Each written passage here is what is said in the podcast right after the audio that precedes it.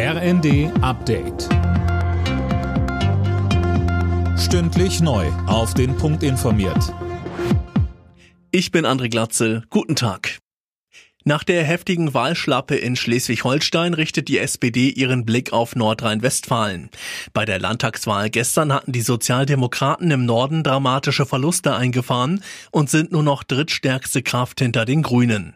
CDU-Ministerpräsident Günther kann sich seinen Koalitionspartner aussuchen. In NRW erwartet SPD-Chef Klingbeil ein anderes Bild. Wir werden dort einen Zweikampf erleben zwischen CDU und SPD, einen Zweikampf zwischen Thomas Kutschaty und Henrik Wüst. Und wenn wir auf die Demoskopie gucken, wenn wir auf die Zahlen gucken, dann sehen wir, wie eng dieses Rennen ist, dass es wirklich ein Kopf-an-Kopf-Rennen ist.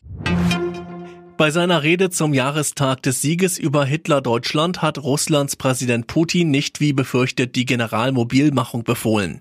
Er hat den Angriff auf die Ukraine als reine Verteidigungsaktion dargestellt. Ein globaler Krieg müsse unbedingt verhindert werden, sagte er. Verkehrsminister Wissing plant offenbar eine milliardenschwere Ausweitung der Kaufprämien für E-Autos. Wie das Handelsblatt schreibt, hat er von mehreren Forschungsinstituten ein entsprechendes Gutachten erstellen lassen. Sönke Röhling, das dürfte viele potenzielle Autokäufer freuen. Ja, zumal die Lieferzeiten gerade extrem lang sind und man Gefahr läuft, tausende Euro zu verlieren, wenn das Auto erst im nächsten Jahr kommt. Denn dann soll die Förderung eigentlich sinken.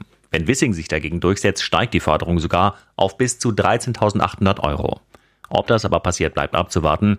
Was die Grünen stören dürfte, ist, dass Wissing auch Plug-in-Hybride weiter fördern will. Aber er hat ein Ass im Ärmel, Christian Lindner, denn der hat als Finanzminister ein Wörtchen mitzureden und wird seinem Parteifreund vermutlich nicht in den Rücken fallen. In Deutschland gibt es immer mehr Cyberstraftaten. Im vergangenen Jahr gab es über 146.000 Fälle von Internetkriminalität und das dürfte nur die Spitze des Eisbergs sein. Viele Straftaten werden laut Bundeskriminalamt nicht angezeigt. Alle Nachrichten auf rnd.de